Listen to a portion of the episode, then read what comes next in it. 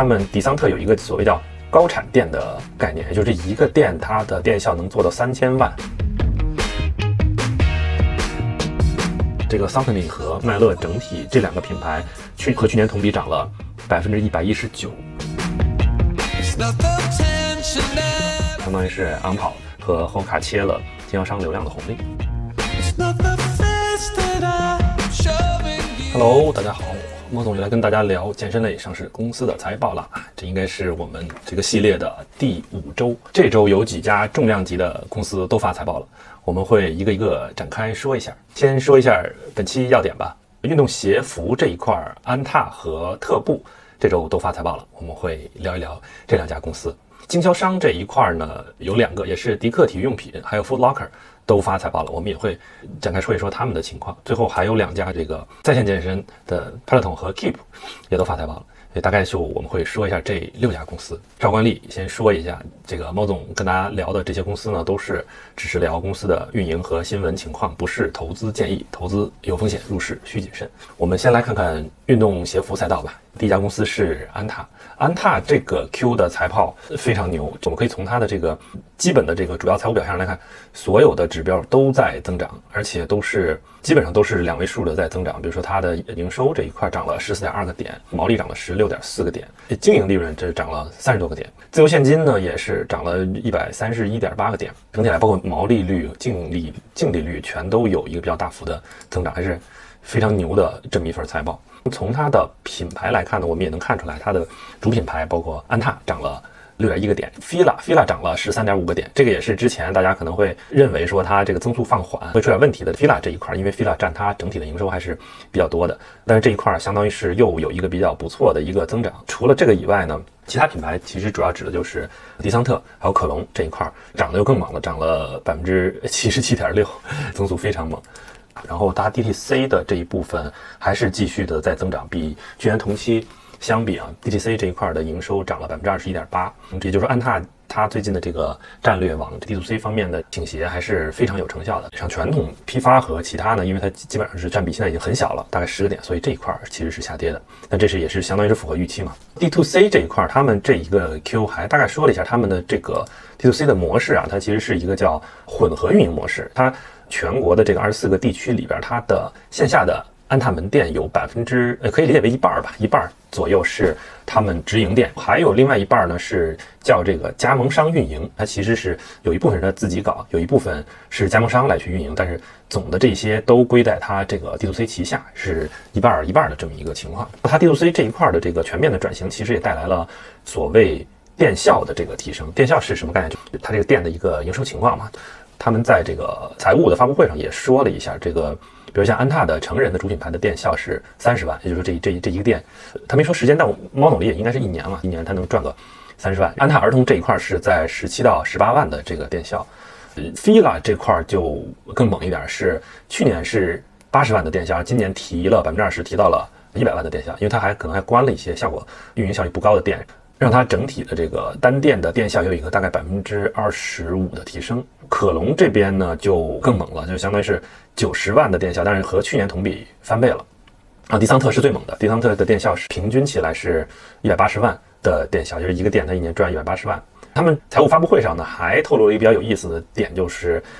他们迪桑特有一个所谓叫高产店的概念，也就是这一个店它的电效能做到三千万。单店能做到三千万，好像猫总印象是超过了，应该是超过了三十家还是四十家店，都是能这个单店的店效能做到三千万了。那三千万的话，其实基本上已经很接近这个 Lululemon 的店效了。Lululemon 猫总印象是也是三千到四千万吧左右。我们可以再来看一下品牌，其实安踏的主要的品牌是安踏自己，安踏，还有呢 Fila，还有迪桑特，还有可隆。那它这四个。品牌定位的区别，猫总一个这个比较主观的一个感觉啊，就比如安踏，它可能是更突出的是一个运动专业风格，Fila 更更偏时尚生活方式这一块，迪桑特呢其实主打的是一个滑雪品牌嘛，可隆主打的户外运动山系这一块，那这是它主要的这四个品牌的一个区别。这里边还有一个小点是，猫总前段时间去逛这个。shopping mall 的时候发现，他们现在安踏其实还有一个店，就是在安踏这个品牌下，除了安踏和安踏 Kids 就是儿童版，它还有一个店叫安踏冠军。它里边那个店里面的品类的这个单价其实相对来说比较高，可以理解为其实是安踏的一个这个。呃，高高端店吧，所以它你听它这名字也是安踏冠军，但是它这个财报里边其实目前还没有单独披露和安踏冠军相关的这个数据。但反正猫总当时买了一件它的那个冲锋衣，感觉整体质量还挺好的。对，主要是它的那个 logo 其实做的也比较比较 subtle，就不是那么明显，让你整个感觉来来看呢还是一个比较低调的这么一个品牌。但是他又把这个国旗印在他的衣服上了，因为他叫安踏冠军嘛，也可能是和奥运战略合作，所以呢，他能把这个。国旗给印上去，这个也是比较有意思的一个牌子。后续我们也可以再看看它这块的发展。那这个就是安踏旗下的这些牌子的一些情况。除了这以外，安踏现在不是还相当于控控股了亚马芬运动嘛？那亚马芬旗下的，像我们知道这个萨洛蒙、始祖鸟，还有这个很多其他相关的这个品牌，像 Wilson 这些品牌呢，它其实整体来说也有一个不错的增长。但是因为现在这部分的营收，安踏没有。把整个的财务数据的细节合并过来，所以它只是一个大概的介绍吧。印象中他们提到说，今年应该是这个亚马芬的营收也是创了一个新高，也是增长也是不错。但是这里边稍微可能有一个小点是，他们整体有一个一次性的这所谓损益扣除、商誉减记，给给这个一部分钱给减出去了。是，但是据说是一次性的嘛，这个不是一个持续的，是把这个 Peak Performance 业务。的商商誉给减记了一部分这个金额，这个 Peak Performance 目前看上去好像还没有特别做出特别大的声量，因为在北京好像是在三里屯南区他们开了一家店，这个 Peak Performance 还是挺挺好的一个位置，但是好像目前赶上去整体这个这个包括客流还有这个这个整个声量来说，还是比起其他的牌子还是会要弱一些，啊，这个可能也是安踏潜在的一个。问题吧，说他现在旗下的牌儿也比较多了，像这个他自己刚才我们提到的安踏、fila、迪桑特和可隆，这其实这几个领域都是大家这个心智都已经建立起来了。亚马芬旗下呢，像像始祖鸟了、萨洛蒙了，其实也都在慢慢找自己的这个差异化和定位。这个 Peak Performance 它怎么切这个用户的心智是一方面，另外它在这个集团里边它这个资源怎么去分配，它给哪个牌子不给哪个牌子，所以这块可能也是牌子多了之后的一个一一个潜在的一个问题点吧。那目前整体来说，从财务表象上来说，安踏这一个季度还是非常猛的。说完安踏，我们再来看一下特步啊。特步这块儿先稍微歪一个楼吧，先说一个冷知识。为什么呢？因为猫总看了一下这个特步的老板叫丁水波，安踏的老板叫丁世忠的，都是丁氏一族，他们。到底是个啥关系？这网上有一些文章啊，但是咱们这个细节和它的准确度不知道是是是是是不是很准确。但是我们就当一个参考和一个好玩的一个冷知识跟大家聊一聊吧。它这个里边提到了一点，安踏和特步其实都是发迹于福建省泉州市晋江市的这个陈埭镇。这个镇非常的神奇，我们的这个运动鞋的产业链基本上都在这个镇上面。呃，除了李宁以外。其他大概可能九九家非常大的这个运动鞋的制造商都是发迹于陈岱镇。你再往回倒，它历史可以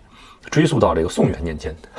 宋元年间，当时这个泉州可能是一个比较大的一个港口吧，被称为东方第一大港，还曾经一度是世界第一大港。那这个港口的做贸易相关的这个业务和商业，它其实就就会非常发达。所以当时呢，它在亚洲海洋经济区还有这个东南亚这块都是数一数二的。所以它当时在这个。中国和其他国家之间的贸易往来就会非常的频繁和发达，这里边就引来了一个叫阿拉伯人，这个阿拉伯人叫啥？Said 阿阿扎什阿丁欧嘛，就不知道是咋发音。这个阿拉伯人他就在咱国内就定居了，当时其实还做了官。在元朝的时候，阿拉伯人的后裔其实慢慢就走上商路了，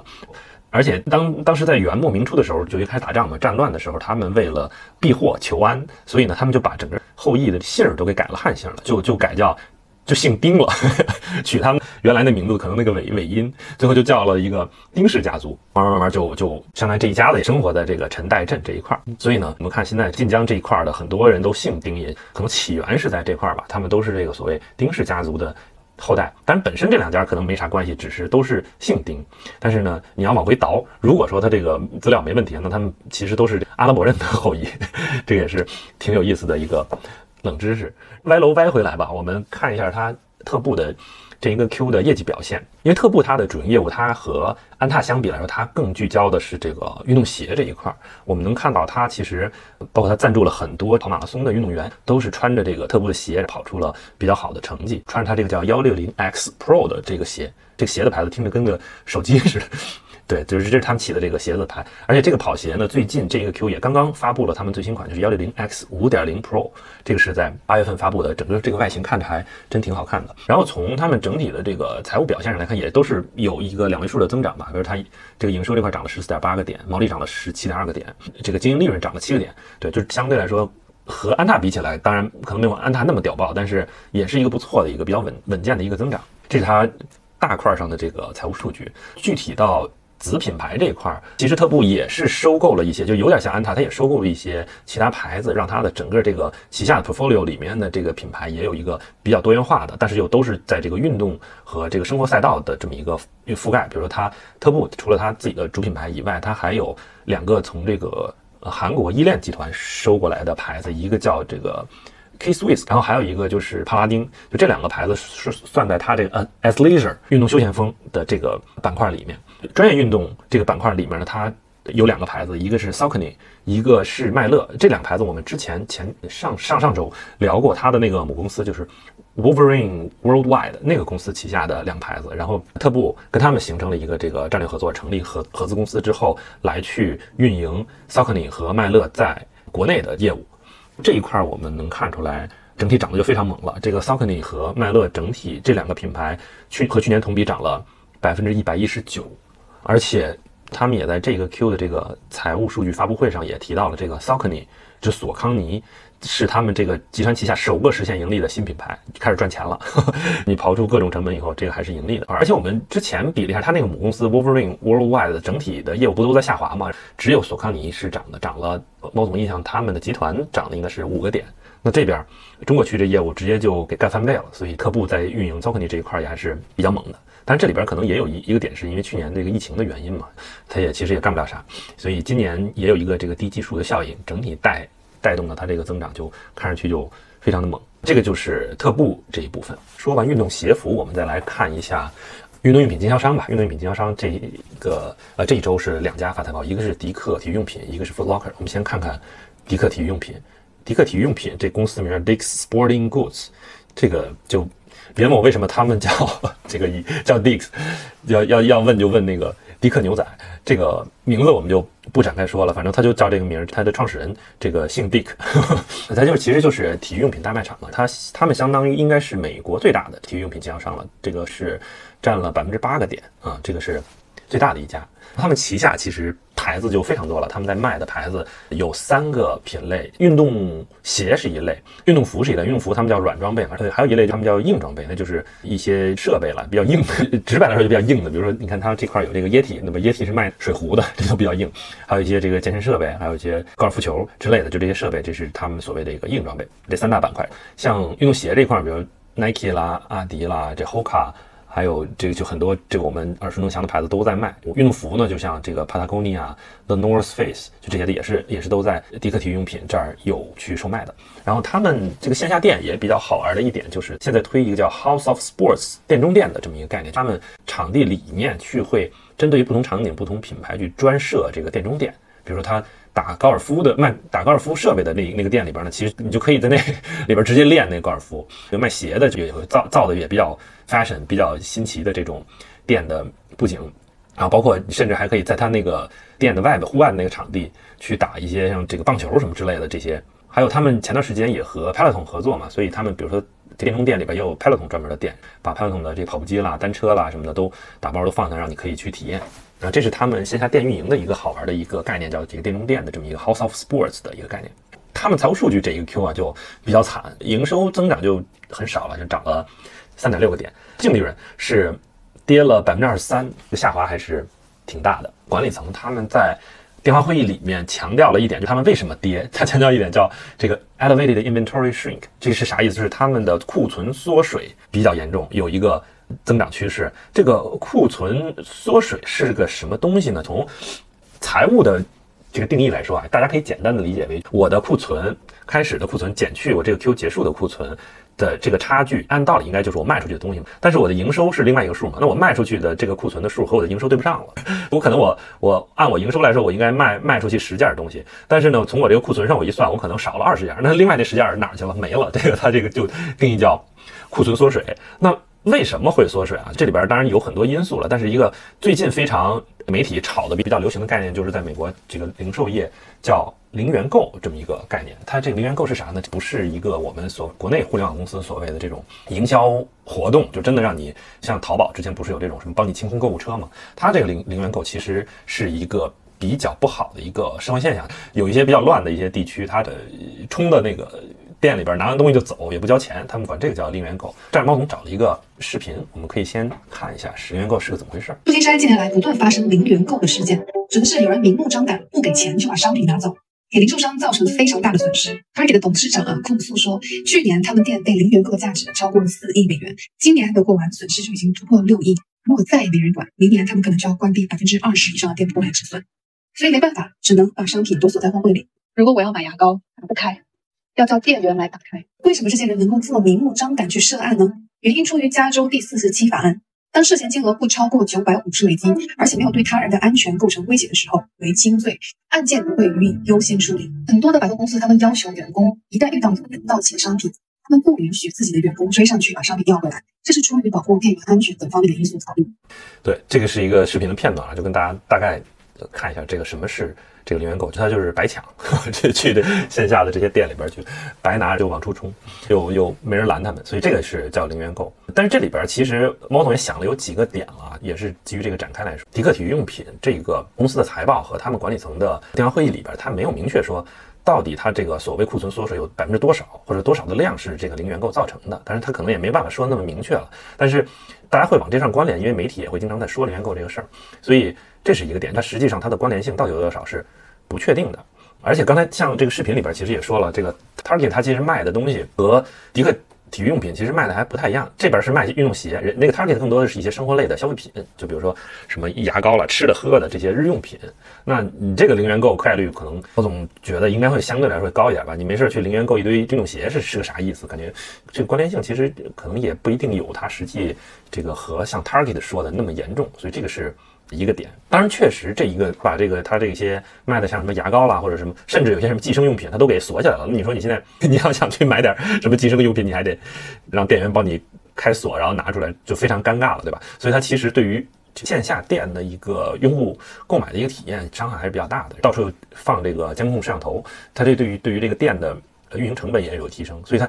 这个店的运营成本有提升，用户体验又下降，所以整体来说，其实对于这些大卖场和这个零售品牌来说是。会有比较大的一个业务上的影响，最终你可能就是说这店它就会提价嘛，那你受害的还是这个消费者，还有这个股东。当然这里边也有利好，利好的肯定就是电商嘛，你直接你在线上买就不会有受这个零元购的影响。所以像拼多多这个海外的这个 APP Timo 就涨得就非常猛，对这些线下店又有又有来了一个二次伤害。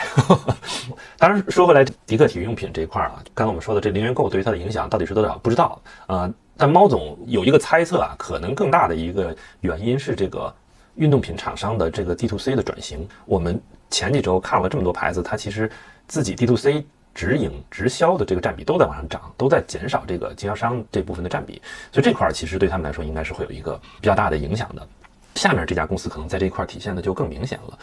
这个叫 Foot Locker 这家公司，它是。大家可以理解为，它在美国其实是一个运动鞋的大卖场。就刚才那个是运动用品嘛，它除了鞋以外，还卖什么衣服啦，还有一些其他的硬件类的东西。Foot Locker 它主要就是运动鞋大卖场，而且这一家公司它比较有意思的是，它整个卖的这个鞋里边啊，百分之六七十全都是 Nike。其实它就是主要卖 Nike 鞋的，大家可以理解为。那这有一个副作用，它对于就是 Nike 那边的一举一动就会很影响他们这边。那我们也前面也提到了，这些运动服的品牌都在往 D to C 直营去转，像 Nike 它其实。就也是在往 D to C 转嘛，而且转的其实是动作比较坚决、比较猛，所以对于这个 Foot Locker 来说影响就会非常大。我们也能看出来，它从这一个 Q 的财务表现来说，也是这基本上都在下滑，除了库存在涨，库存涨的是一个点，像它的整个 Sales 销售这块，这就跌了九点四个点。整体来说，它这个财报也是非常的不乐观，而且他们这个 Q 不光业绩扑街，整个财务指引也往下调，还那个分红还暂停了，整个这一系列的操作吧，整个这个股价也是连创新低。这一个 Q 发完财报又又跌了，上个 Q 我印象中就就就大跌，这个 Q 又继续大跌，所以这个是他们非常受 Nike 的这个 D to C 策略的影响的这么一点。当然，同时来说，从这家公司的角度，它肯定是也要利用这个机会来去做一些调整，才能让这个业务再重回增长嘛。他们主要的一个。策略就他们管这个战略叫 lace up，这这么一个战略。他们这个战略里边的非常重要的一点就是降低 Nike 的占比。他们计划到二零二六年要占到百分之四十以上都是。非 Nike 的牌子，就是说把 Nike 的鞋控制在他们整体销售的百分之六十的这么一个情况。但是最近 Nike 又和 Foot Locker 又有一些缓解，又有一些缓和了，他们又好像又开始要一起重新想一些他们的这个合作关系。是因为 Nike 发现 D to C 的转型其实也并没有那么顺利和简单，整体对于 Nike 的这个库存的影响和他们这个销售效率的影响其实也还挺大的。所以现在 Nike 也在调整它那个策略，和 Foot Locker 可能会有一些新的。这个合作的形式出现，但不管怎么说，这个 Foot Locker 应该也是被伤透了心了，所以他们去让更多的品牌来去分担原来主要由 Nike 贡献营收这一部分的这个战略，应该是会继续做下去。那这反过来看，其实对于其他牌子就是一个非常好的机会。那就是说，Nike 新这部分大卖场的经销商的这个量肯定是会被其他品牌来去填的。那被哪些牌子填了呢？管理层他们在电话会议里边也说了，他们销售这个 New New Balance。的增长就非常强，涨了翻倍，涨了百分之一百。还有一些牌子也也是涨得非常好，一个是这个昂跑，昂昂，还有一个就是 Hoka。所以从这个角度上，我们也能看出来，其实像比如说昂跑或者 Hoka，他们的业绩和他们营收为什么增长这么猛？其实从某种意义上来说，他们也是切了 Nike 在去经销商化的这个过程中的。经销商的流量，就是现在 Nike 不要了，昂跑和 Hoka 就就赶紧冲进来了。所以我们能看出来，其实他们本身原来 D to C 的这些小牌子，其实它 又开始去往经销商这块切。所以是这个整个从这个嗯这个行业它的这个动态上来说，也是比较有意思的一个现象吧。相当于是昂跑和 Hoka 切了经销商流量的红利。这个是经销商这边的这两家公司的财报情况。我们最后再来看一下在线健身赛道吧。在线健身就是 Peloton 和 Keep 这周都发财报了，正好也可以对比的看一下。先看 Peloton 吧，Peloton 这个这是猫总之前聊的最多的公司了。它的这个 Q 的财务表现还是不太行啊，这个继续同比下滑。但其实啊，这个猫总再提前跟大家说一下，因为。猫总聊 Peloton 这家公司聊的比较多了，而且我又是算是他们的一个忠实的用户，所以呢，我聊这家公司的时候可能会有一些主观的这个点在，这个大家在判断的时候可能要要把这部分给它排除出去，以一个更加客观的这个心态来去看这个公司的业务和它的增长情况吧。他们这个 Q 呢，刚才说回来，它整个还都是在跌的，包括它的营收也在跌，你看各项数据其实都在跌。那怎么说呢？其实从另外一个角度来看，其实也没啥新鲜的，因为他们现在确实是比较困难的。一个阶段一直都是这样的，其实本质上来说没有太多的变化。你说它变得更坏呢，好像也没有，因为它已经差到这个份儿上了。啊，另外还有一个点就是比较重要的是，这个 Q 发财报的这个 Q 其实是 Peloton 历年来都是营收最差的 Q，就是这个 Q 和下个 Q 应该是 Peloton 营收在全年当中是淡季，他们的旺季是年底冬天，包括 Christmas，包括这个冬天，包括开春这段时间是。Peloton 的旺季，像像这个夏天啦和这个秋天，这这两个 Q 其实就是它的一个淡季，所以它的营收本身会是相对全年的表现会差一些。另外一个是他们这个 Q 受单车召回的这个影响。就之前不是跑步机召回吗？单车单车也召回了。它这个单车是怎么回事呢？是它的那个单车座椅下边的这个杆儿啊，据说是会有非常小的概率会出现问题。那你相当于骑着骑着，椅子就会有可能给给给这个撑不住了。所以呢，他们其实召回这个单车。这次和之前相比啊，就也没有说废话，也没有说在证明说这是不是自己问题，就直接召回。但是他也给用户提供了选项，说因为这个杆儿其实是可以自己手换的，也挺简单的。毛总之前看那视频，他其实只要把那螺丝卸下来，把这个杆儿重新安上去就行了。但他也提供说，允许你把这个车交给派乐通，他们给你修好了再给你弄回来。所以这个其实对于整个公司的运营的压力就上去了嘛。他们财务电电话会议里边也提到了，大家把车给派乐通让他去修的这个。占比这个数是超过他们预期的，就很多人都选择了这个方法去让派 n 去修，而不是自己在家修。所以呢，这一块对于他们，包括他们物流啦，包括他们整个维修成本相对来说会高一些。同时还有一点就是，那大家把车交给派 n 去修呢，这几个月其实你的你就没法上这个课了，你就车也没法骑了。所以他们的整个会员的这一块订阅费，它其实这块就受影响了，包括它会员的流失在这一块也是会有一个波动。所以它单车的召回的影响，加上这个 Q 其实它淡季，所以整体来说就又给它雪上加霜吧，让他们财报。整个这个 Q 的表现也是不如预期的。再看看 Peloton 本身，他们自己做了一些哪些增长方面的动作吧。其实这个公司猫总现在看上去啊，它最大的问题啊，其实就是它原来的这个单车用户的增长在疫情期间被快速的消耗。你可以理解为就是他愿意买车的人基本上在疫情那会儿都买了，所以他现在他增长在靠。单车这块就比较费劲，他们跑步机又是因为召回，又因为各种各样的原因，所以呢，它其实跑步机现在那增长也没有通过这个品类给它带起来，所以就这块其实他们现在增长比较痛苦的一个点。那他们管理层 Q 猫总看他们也是在几个方面吧，一个是他们开始扩人群，他们往大学生市场去扩，和这个密西根大学还出了联名款的这个单车，因为他们发现和大在大学生市场是有一个比较不错的增长，所以这个是相当于是人群。年轻化，再往这一块儿再去进一步的去做一些增长。另外一个就是国际市场，国际市场这一块儿，他们这个 Q 和利物浦足球俱乐部达成了一个多年的合作伙伴。那这个具体干啥呢？他们也大概介绍了一下吧，会有一些定制化的这个课程和线上比赛，去针对于这个球赛和相关的可能更和比如说和利物浦足球队里边的一些明星的一些联合活动，来去提升在这些球迷心目当中帕特的品牌的认知和影响力。所以这个是它国际市场这一块也是增长不错，所以他们这块也在发力。另外一个就是跑步机这一块了，就是时隔几年的这个 Tread Plus 这个高端版的这个跑步机，在电话会议里边，这个管理层也提到了，说他们会重新开始上架售卖，计划的时间是今年年底的这个 Holiday Season，那就是圣诞元旦那个那个时候。然后现在目前的售价 定价是六千刀，那也就是四万多人民币吧。这跑步机啊，也是真是够贵了，但是。无论如何，反正重新开始卖了，这个也是一个好的、比较好的一个点吧。除了增长这一块儿，还有另外一个非常非常对 Peloton 这家公司来说非常重要，也是猫总认为需要重点观察的一个点。刚才前面我们也提到了，他们现在增长，其实你说靠扩人群啦，或者说国际市场，这都是一方面，但是真正它更本质和更颠覆性的新的增长方式，其实是。新的 CEO 认为的就是内容化、数字化、APP 化的这么一个趋势。他把整个的商业模式当中这个漏斗，从买单车就买硬件，然后做转化会员，给它倒一个个，变成我先去下载 APP，通过 APP 免费或者比较便宜的先让你去试用，再去做付费转化。再去做硬件售卖，这是它相当于整个漏斗的一个大的变化。这块的成功与否，其实就非常的重要。这一个 Q，我们也能看出，他们管理层表示，在下一个季度会引入一个新的指标来去看他们 APP 订阅的流失率。那这个其实就是对应就是毛总刚才说的，他们整个新的商业模式最重要的一个指标，就是它 APP 的流失率。当然，其实这个指标非常。也是也是非常 难提高的，尤其是健身这个领域，对吧？你光靠一个 APP，以前大家还可以说有点幸存者偏差，因为 Peloton 你已经花了一两千块钱去买那个单车了，那你肯定你流失率低嘛，因为你你都花那么多钱了，你就在这个基础上你再去用的话，你就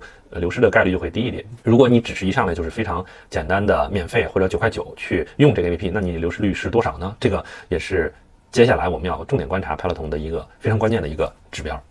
当然，这个 Q 他们管理层也大概提了一下，这个 CFO 这也说了一下，这 APP 目前来说啊，增长的成效，他们内部认为是超预期，但是从数据结果来看，包总其实没看出特别大的亮点，就感觉他们应该还是在去做验证的阶段。当然，Peloton 本身已有的付费会员的那个流失率就是非常低，这也是 Peloton 最大的这个竞争力吧，它的流失率应该是在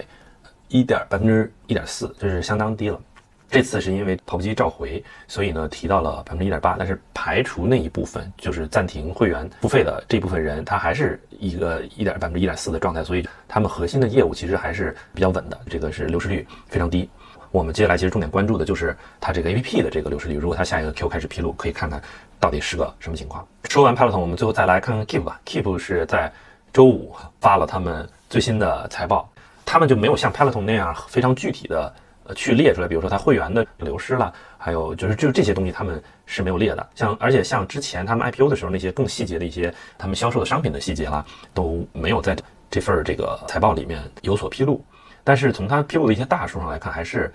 让人感觉到这这叫什么寒气逼人。我们可以来一个一个看一下，一个是它的月活用户，月活用户这个应该是他们最重要的指标了，就平均月活用户和去年同比啊，这是半年，比如说二零。二年的上半年和二零二三年的上半年比今年比去年下降了大概百分之二十二左右，这个下降的幅度还是挺大的。因为去年是三千七百万，然后今年是两千九百万的月活用用户数。管理层表示，其实就是受疫情的影响会会比较大，因为今年疫情基本上放开了，我去年可能还是疫情在家，所以去年的月活用户会高一些，今年下降的就比较大。当然，其实另外一点我们也能看出来，他们整个销售和营销的支出也有一个比较大幅的下降，比去年上半年同期减少了百分之十五点四。因为其实现在 Keep 它主要的增长还是靠营销推广嘛，然后呢，它要去买量来去获取新用户，这部分如果降了百分之十五点四，那它肯定它的用户量增长这个月活都会跟着受影响。但是我们也能看出来，其实它它的这个营销支出它减了百分之十五点四，但是它的月活用户降的更多，降了百分之二十二，那就可能就是这个叠加效应，它营销开支在降受影响，还有就是这个疫情过去了它受影响，所以它整体来说它这个用户是有一比较大幅的下降。再看一下它这个支出这一块，我们可以看一下它的一些相对来说应该是固定的一些支出都会出现不同程度的下跌，比如说它这个员工福利和开支这块它也是往下降了一点，但目前来说好像我们没有听说 Keep 有比较。大幅的裁员，但是它这块的钱已经开始往下降了，这是一个点。还有包括像它给第三方应用市场提供的这支付渠道的渠道费用，那这块也在降。那就是说，你去卖出去的东西了，人家才去收这个渠道费，对吧？那这部分降，其实就意味着你整体卖出去的量也会往下往下减。还有一点就是。他们内容相关的制作成本也降了，这块其实，因为他们在那个电话会议里边，那 CEO 王宁还提到说，内容是他们最重要的一个事儿。但是你从这个财务数据表现上来说，其实是对不上的，他这块钱是往下降了。毛总前面为什么说这寒气逼人呢？从这个表上看，它有点是处在一个往下收缩的一个状态。再看一下最终的这个营收表现吧，它其实，当然它个 Q 它在财务的技术上面做了一些呃变更，但不影响它看它，比如说它看经营亏损这一块，它今年亏了。二点五个亿吧，差不多半年。今年上半年大概亏了二点五个亿。那如果我们直接是看现金流的这个变化，和去年上半年比，去年上半年还有十七个亿的人民币，今年上半年还剩，就是半年过去之后，它还剩大概十五亿，也就是说流出去了两个亿。我们如果在大家还有印象的话，它前段时间刚上市的时候，整个募集在港股其实募了也就大概小两个亿的港币，也就是说这两个亿它。这一个上半年也基本上也给 也给它花花干净了，所以通过这个我们也能看出来，Keep 它其实在营收方面，它它必须要赶紧去做一些能够让这个收入有实质性提升的动作，来去对抗到它的这个让它这个亏损进一步的缩窄，不然呢，它可能就要在它成本项这块做文章了。刚才前面的那个表提到的，它这些支出的大头可能都会有一些相关的优化动作吧。所以这个是 Keep 这一个 Q 的财报的表现。我们最后再来看一下下周预告吧。下周公司相对来说少一点，就是但是也是重量级的，像 Lululemon 下周发财报，还有更上游的这个真州国际也会发财报。Under Armour 下周还会有一个这个年度的股东大会，让我们看看有没有一些什么亮点，也可以再聊一聊。除此以外，猫总可能会再跟大家聊一聊最近在测的一个新的神秘的一个产品，再剧透一下。对，大概这周就跟大家聊到这儿吧，我们下周再见了，拜拜。